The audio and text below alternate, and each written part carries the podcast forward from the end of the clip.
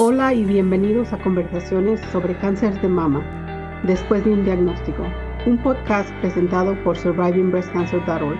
Mi nombre es Lourdes Eras. Y mi nombre es Brenda Coronado. Somos sobrevivientes de cáncer de mama y cofundadoras de SBC para la comunidad de habla hispana, una organización sin fines de lucro que brinda apoyo en una plataforma virtual y educativa, con el propósito de brindar grupos de apoyo y recursos para las personas diagnosticadas con cáncer y para sus seres queridos desde el primer día después de un diagnóstico. Hola amigos y amigas, bienvenidos a Conversaciones después de un diagnóstico. Esperamos que esta semana sea excelente. Aquí les brindamos el séptimo episodio del podcast después de un diagnóstico y el último episodio con la psiconcóloga y sobreviviente de cáncer de mama, Natalia Cal y Mayor. En este episodio platicamos con Natalia sobre la desinformación, la cual llega a generar ansiedad y estrés no solo en el proceso del diagnóstico, pero también durante el tratamiento. También compartimos nuestras experiencias personales durante el tratamiento y finalizamos con las preguntas y respuestas que nuestra audiencia nos envió. Les invitamos a escuchar en vivo nuestro próximo episodio, donde platicaremos sobre los mitos y realidades de la quimioterapia. No te lo pierdas este jueves 30 de marzo en vivo en nuestras redes sociales, Facebook y LinkedIn, después de un diagnóstico, en Instagram, arroba después de un diagnóstico, en Twitter, arroba después de un día uno.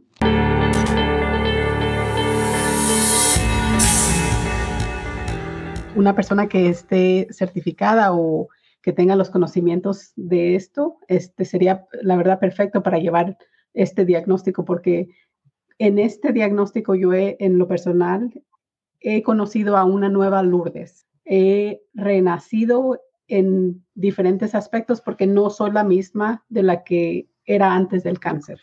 Es una persona totalmente diferente, con tal vez prioridades diferentes, la verdad. y sí, que se conecten con alguien que esté en esta rama y que les ayude.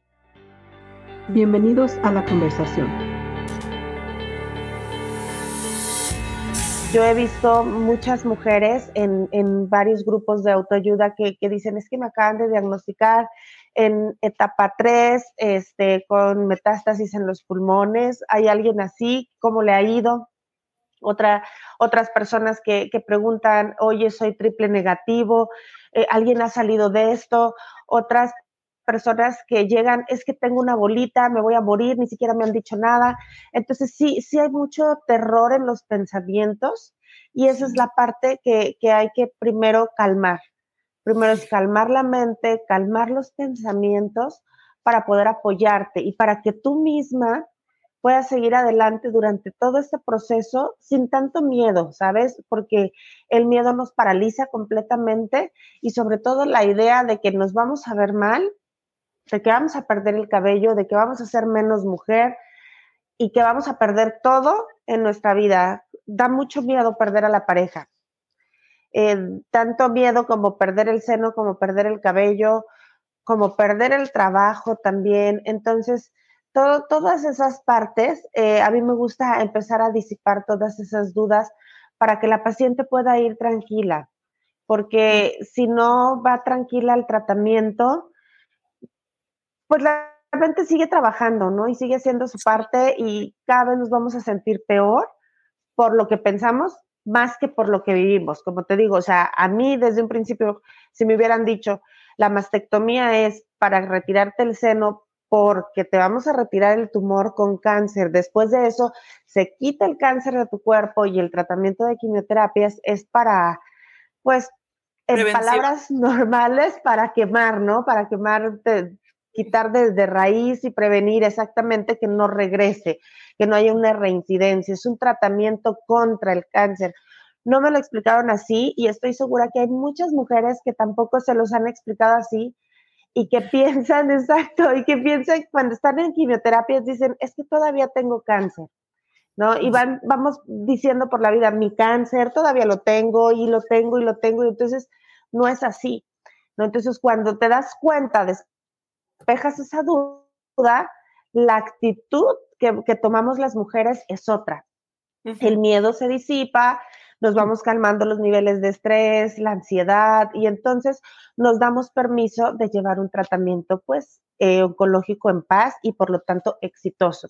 Porque he conocido casos también de personas que les dan la noticia, se paralizan y dejan de hablar y hacen una conexión en química en su cuerpo que de pronto dejan de moverse, dejan y se paralizan completamente y afectan todo el funcionamiento de su cuerpo, ¿no? Entonces, em, impiden eh, de esa manera tener un tratamiento bueno, un tratamiento exitoso. Entonces, eso es lo que me gusta mucho a mí compartir en, en mis redes sociales que hay evidencia, no solo mía, sino también de ustedes y de muchas mujeres en el mundo que han sanado, ¿no? Y que han encontrado las herramientas necesarias y compartirlo. La verdad es que cuando lo compartes y una mujer recién diagnosticada o recién operada te escucha, dice, ah, entonces sí me puedo salvar. Y entonces eso es una bendición porque porque eh, de cierta forma estás salvando una vida, ¿no? Estás salvando una mentecita que pensaba que se iba a morir y que realmente no es así. Simplemente, pues sí, hay que, hay que tener muchos cuidados, hay que utilizar muchas herramientas para poder salir adelante victoriosamente, pero es todo paso a pasito y con mucha calma, con muchísima calma. Exacto. Me sonrío porque ah, yo fui diagnosticada el año pasado y todas las, las, todas las emociones y todo lo que dices de, desde el que te dicen, tienes el invasivo lobular, te, te, cae el, balde de agua fría y luego te van a dar quimio, ya me van a intoxicar, ya no voy a poder abrazar a mi esposo, ya no voy a poder hacer esto. Y luego llega la siguiente etapa de, ahora la radiación, oh, ahora hasta me van a quemar. Entonces, todo, todos los sentimientos eh, los acabo de pasar. Yo terminé la radiación el 21 de febrero. Entonces, todo así como lo, como lo estás comentando, así, así lo pasamos. Este, entonces me, me identifico bastante con, y de, de, haber sabido que había este tipo de ayuda para, para de psicólogos, obviamente hubiera buscado que, que el apoyo de, de, de un psicólogo. Es el miedo de no saber a, a lo que no sabemos y también para educarnos y decirle a las personas primero que nos están mirando que eh, se si pueden conectarse con alguien que les puede verificar y a, ayudarle en esta psico-oncología, eh, una, una, persona que esté certificada o que tenga los conocimientos de esto, este sería la verdad perfecto para llevar este diagnóstico, porque en este diagnóstico yo he, en lo personal, he conocido a una nueva Lourdes. He renacido en diferentes aspectos porque no soy la misma de la que era antes del cáncer. Es una persona totalmente diferente, con tal vez prioridades diferentes, la verdad. y sí, que se conecten con alguien que esté en esta rama y que les ayude. Pero también tenemos algunas preguntas en nuestro público. Brenda, si nos puedes compartir. Sí. Rosy Flores pregunta, Buenas tardes. Eh, ¿La ansiedad puede activar las células cancerígenas? Ah, ok. Bueno, las, las células cancerígenas como tal, pues ya las, las traemos en, el cuerpo. Lo que pasa con la ansiedad es que no nos permite no nos permite asimilar muchas cosas y la ansiedad nos puede llevar a tener golpes de pánico, a caer en depresión y esto va a ser más difícil sobrellevar el tratamiento. Eh, voy, a, voy a ponerte un ejemplo. Cuando a mí me, me diagnosticaron, evidentemente, pues moría de miedo. Entonces empecé a tener, eh, a, despertar a las 3 de la mañana exactamente todos los días con taquicardia. El corazón se me quería salir del pecho y yo tenía miedo. Yo sentía que alguien alguien o algo terrible iba a pasar. O sea, alguien llegaba a matarme o algo terrible iba a pasar. Entonces eran las 3 de la mañana y yo en mi ventana volteando a ver si no había alguien, si, si no había algo extraordinario que iba a pasar. Entonces esos son golpes de pánico, ataques de pánico que después me llevaron a desarrollar un estrés muy alto, más bien el estrés me llevó a desarrollar ataques de pánico y eso me llevó a vivir en una depresión que eh, yo solita me automediqué clonazepam para poder dormir y entonces estaba distorsionando la funcionalidad correcta de mi cuerpo. ¿A qué me refiero con esto? La ansiedad y el estrés lo único que van a hacer es no ayudarnos a dormir. Y cuando no dormimos bien, por ende tenemos otras consecuencias, no comemos bien, no tenemos buena reacción, todo nos va a molestar, todos nos los vamos a tomar personal, vamos a estar eh, muy susceptible a todo lo que nos dicen. De por sí, una mujer recién diagnosticada está muy susceptible a los comentarios que nos hacen. Odiamos el pobrecita. Entonces, si nosotros estamos bajo estrés y viene alguien y dice, ay, pobre de ti, estás enferma, te diagnosticaron. La otra persona no lo dice con, con, mala intención, pero como yo estoy bajo mucho estrés, estoy muy susceptible, me voy a enojar me voy a enojar porque yo recién diagnosticada digo, es que no me pobretes porque no soy ninguna pobrecita, porque no me estoy muriendo, porque voy a salir adelante. Entonces, es un conflicto interno. Entonces, el estrés es una parte muy importante. De hecho, es lo primero que a mí me gusta manejar con mis pacientes, precisamente para esto, para estar en calma y para no caer en los ataques de pánico, para no caer en la depresión y para evitar el mal funcionamiento de nuestro cuerpo, como el insomnio, como lo es este, eh, no comer bien, porque también hay mucha desinformación en lo que puedo o no puedo comer cuando, cuando estoy recién diagnosticada, entonces me automedico, entonces le hago caso a la vecina que me dice que, este, que me tome tal cosa, tal té, y eso sí realmente sí puede afectar, ¿no? Entonces todo viene de no poder manejar correctamente correctamente el estrés. Entonces, mi recomendación es este, esa. Lo primerito es, me acaban de diagnosticar, entonces necesito empezar a, manejar esas emociones que me produce el diagnóstico. ¿Cuáles emociones? Como el miedo, como el estrés, como la tristeza, porque muchos dicen, es que este, no estés triste o no llores, vas a estar bien. ¿no? Pero es inevitable no estar triste, no llorar, no sentir estrés, eh, no sentir miedo, pero sí podemos manejar estas emociones para fluirlas correctamente y entonces no caer en una depresión completa, ¿no? Entonces, este, es, e, eso es, más que, más que desarrolle las, las células cancerígenas, impide el buen funcionamiento de, de nuestro cuerpo y nosotros recién diagnosticadas necesitamos estar muy despiertas, con demasiada información, ¿no? Este, con, con, mucha, con mucha certeza, porque necesitamos pensar cada paso que vamos a dar, porque está por, de por medio nuestra salud, nuestra vida. Sí, es muy cierto. yo a esto le llamo a un proceso, el proceso de, de, la montaña rusa, que viene altos y bajos, y que simplemente si quieres llorar, llora. Si quieres. Exacto. y porque es necesario también que nos demos ese, ese amor propio, el amor propio que si tienes que llorar, llora porque lo necesitas y no, no les miento, yo he llorado por ya sean los, las consecuencias de la medicina o la consecuencia de la menopausia, porque con todo este medicamento nos lleva a la menopausia y todo eso. Sí, muchas, muchas cosas que, que pasan en este proceso. Yo le llamo proceso, porque en inglés le dicen journey, para mí no es un journey. No, un journey suena muy feliz y esto no, no. para nada, para nada.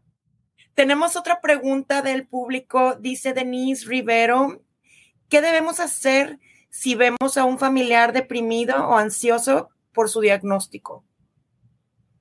Ok, antes que nada, eh, permitirle, permitirle que se sienta deprimido, permitirle que se sienta triste, que lo, que lo viva, que lo, que, lo viva como lo debe de vivir, porque nosotros como familiares decimos es que no te pongas triste, ¿no? No llores, lo que acabo de comentar, pero es importante dejar que el paciente recién diagnosticado fluya como tiene que fluir. Muchas veces no solo está triste, también está enojado, está avergonzado, se siente culpable. Entonces, darle su espacio y si tiene que llorar, que llore, si tiene que romper platos o vasos, que lo haga, porque de alguna manera necesita liberar esa emoción. Entonces, cada persona lo, lo, vive o lo sufre de diferente manera. Hay quienes se apartan y no quieren platicarlo con nadie.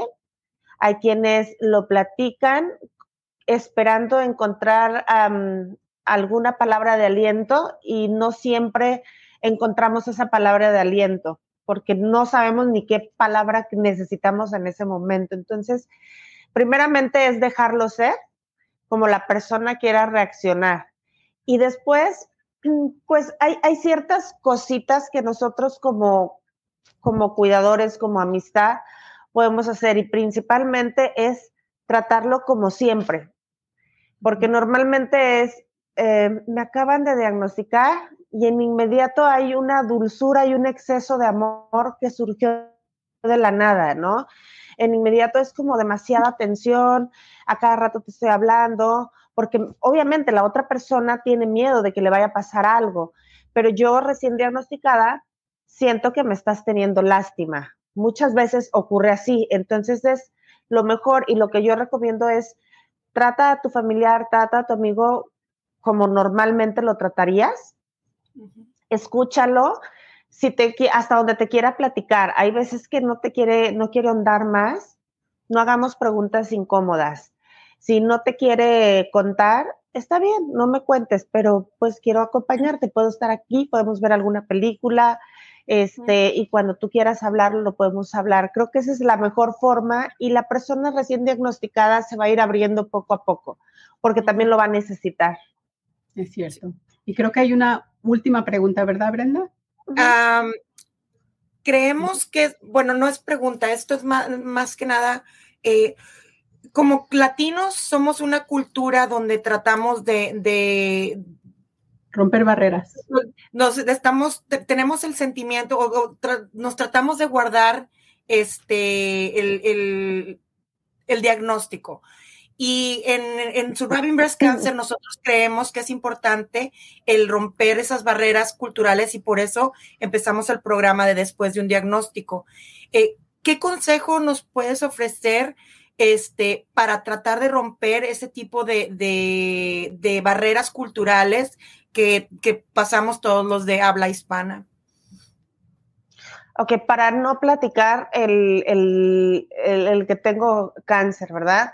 Pues mira, antes que nada es, es volver a lo, a, lo, a lo que te comentaba hace rato, ¿no? La persona que está recién diagnosticada, en el momento que nos dicen tienes cáncer, muchos pensamientos se nos vienen a la mente. Y uno de los principales es el, pues me van a juzgar, me voy a sentir juzgada y es precisamente el hecho de, no querer platicarlo, o me van, voy a inspirar lástima, ¿no? O este, me van a criticar. Eh, pasa mucho que luego es como, es que se van a empezar a meter en mi estilo de vida, en que si yo era muy enojona, en que si yo trabajaba mucho y es por eso, en que si yo no hacía ejercicio, o por el contrario, hacía demasiado ejercicio. Entonces, todos esos pensamientos, una persona recién diagnosticada, todo eso piensa y dice, mejor no voy a decir nada, porque si no me van a juzgar. En mi caso, por ejemplo, yo no quería que se me cayera el cabello porque ahí ya no iba yo a poder ocultar que tenía cáncer. Y entonces mi mayor miedo era ese, o sea, me van a decir, van a empezar a hablar de que, ay, y, tan sana que se veía, y tan no sé qué, yo solita me formaba, me, formaba historias, ¿no? Entonces yo creo que lo primordial es hacer conciencia en aquellas chicas, mujeres y hombres, porque el cáncer de mama no es este precisamente solo para mujeres, ¿no? Entonces, mujeres y hombres que acaban de ser recién diagnosticados, quitarnos un poco la idea de, del juicio que es un poco complejo, que sí necesitamos ayuda para trabajar esta parte, porque no es nada más con que yo ahorita les diga, pues hay que quitarnos de, de, la mente la parte del juicio y por arte de magia ya se quitó, ¿no? Pero sí hay que empezarlo a trabajar, entender que las personas a nuestro alrededor solo quieren ayudar, pero que tampoco tienen la información como para poder hacerlo, que muchas veces sí sus comentarios suelen ser imprudentes o solemos nosotros no recibirlos de la misma manera que ellos lo, dicen, ¿no? Una cosa es lo que las personas nos dicen y otra cosa es cómo nosotros lo recibimos, cómo lo escuchamos. Entonces, yo creo que para romper eso es abrirnos y permitirnos sentirnos vulnerables. No pasa nada si nos vemos vulnerables, entenderlo desde ese punto, no tomarnos tanto la reacción de la otra persona como personal. Eh, muchas veces reaccionamos y evitamos compartir que tenemos cáncer por cómo creemos que nos vemos a través de los ojos de las personas, ¿no? Entonces es ahí donde viene el miedo al juicio, el miedo al que van a decir, el miedo a me van a criticar o el, como te digo, lo que es terrible para nosotros es el pobrecita, ¿no? Entonces, e, eso es lo que más miedo tiene una persona y principalmente es por eso que luego no lo quiere compartir, para, para evitar todas estas situaciones. Entonces, lo único que hacemos es compartirlo primeramente con las personas con las que realmente convivimos, con mamá o con papá o con la pareja, con los hijos y a veces, muchas veces las mujeres deciden llevarlo sola deciden llevarlo sola hasta cierto punto, hasta que ya no pueden o hasta que en el mismo hospital te exigen que no puedes llegar sola. Entonces es ahí donde ya optan por platicarle a alguien porque ya los mismos cuidados del tratamiento no nos permiten llegar solas, nos podemos desmayar, podemos, sí, sí, evidentemente una quimioterapia no es que vayamos a salir precisamente en camilla, pero sí debilita bastante, entonces siempre es mejor ir acompañada, igual en una radioterapia, este, no es como que no pueda salir caminando, porque por supuesto puedes salir caminando, muchas veces salí a hacer alguna otra actividad de trabajo o de algo que tenía que hacer, pero normalmente sí es, tienes que ir acompañada, tienes que tener ese soporte, ¿no? Entonces, eh, es eso, básicamente. Yo creo que es trabajar mucho desde un principio con la persona recién diagnosticada para que pueda empezar a, romper todas esas barreras que impiden compartirlo. Pues muchísimas gracias por habernos acompañado, eh, Natalia. Este fue un placer haberte tenido aquí con nosotros. Este, gracias por sintonizar y escuchar nuestro podcast. Después, eh, si deseas obtener más información sobre nuestra organización, próximos eventos y las formas de conectarse, lo puedes hacer visitando nuestro sitio web en es.survivingbreastcancer.org. Y recuerden que toda la información en nuestro podcast proviene de experiencias personales y no reemplazan o representan la de tu equipo médico profesional. Siempre debes consultar a tu equipo médico. Si estás buscando temas específicos o te gustaría ser un invitado o una invitada como Natalia en nuestro programa, no dudes en comunicarte con nosotros directamente a lourdes.survivingbreastcancer.org o brenda.survivingthebreastcancer.org. Síguenos en Instagram, arroba después de un diagnóstico y Facebook después de un diagnóstico. Muchísimas gracias a todos que nos acompañaron. Muchas gracias, Natalia. Y la verdad que esta Muchas plática. Gracias. Sí, y en otra ocasión tal, tal vez ah, nos gustaría que nos acompañe para ah, responder muchísimas más preguntas que tenemos de nuestra audiencia. Muchísimas gracias por la invitación, gracias a las personas que se abrieron a preguntar. Espero haber podido resolver completamente este, sus dudas. Eh, también los invito a que me sigan en mis redes sociales. Estoy en Instagram como psiconcóloga Nat. En TikTok estoy como acá entre senos, que es el nombre del programa de acompañamientos que ofrecemos. Y este, y pues nada, cualquier duda que tengas, puedes acercarte este, pues con las chicas, conmigo. Y como, como bien lo dicen, principalmente tienes que seguir las indicaciones de tu médico. Todo lo que sea clínico, se lo tienes que consultar todo a tu médico porque tu vida está en sus manos. Y si quieres saber más acerca de la experiencia que se vive, pues puedes acercarte a, a las instituciones adecuadas con las personas adecuadas para que te brinden las herramientas y puedas llevar un tratamiento oncológico en paz, en calma, y esto te va a permitir llevar un tratamiento exitoso. Muchísimas gracias por la invitación. Gracias. Gracias por sintonizar y escuchar nuestro podcast. Si deseas obtener más información sobre nuestra organización, próximos eventos y las formas de conectarse, lo puedes hacer visitando nuestro sitio web en es.survivingbreastcancer.org. Toda la información en nuestro podcast proviene de experiencias personales y no reemplazan o representan la de tu equipo médico profesional. Siempre debes consultar a tu equipo médico si estabas buscando temas específicos o te gustaría ser un invitado o una invitada en nuestro programa.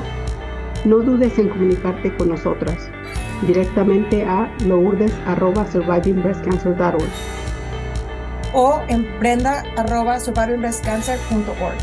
Síguenos en Instagram at después de un diagnóstico y Facebook después de un diagnóstico.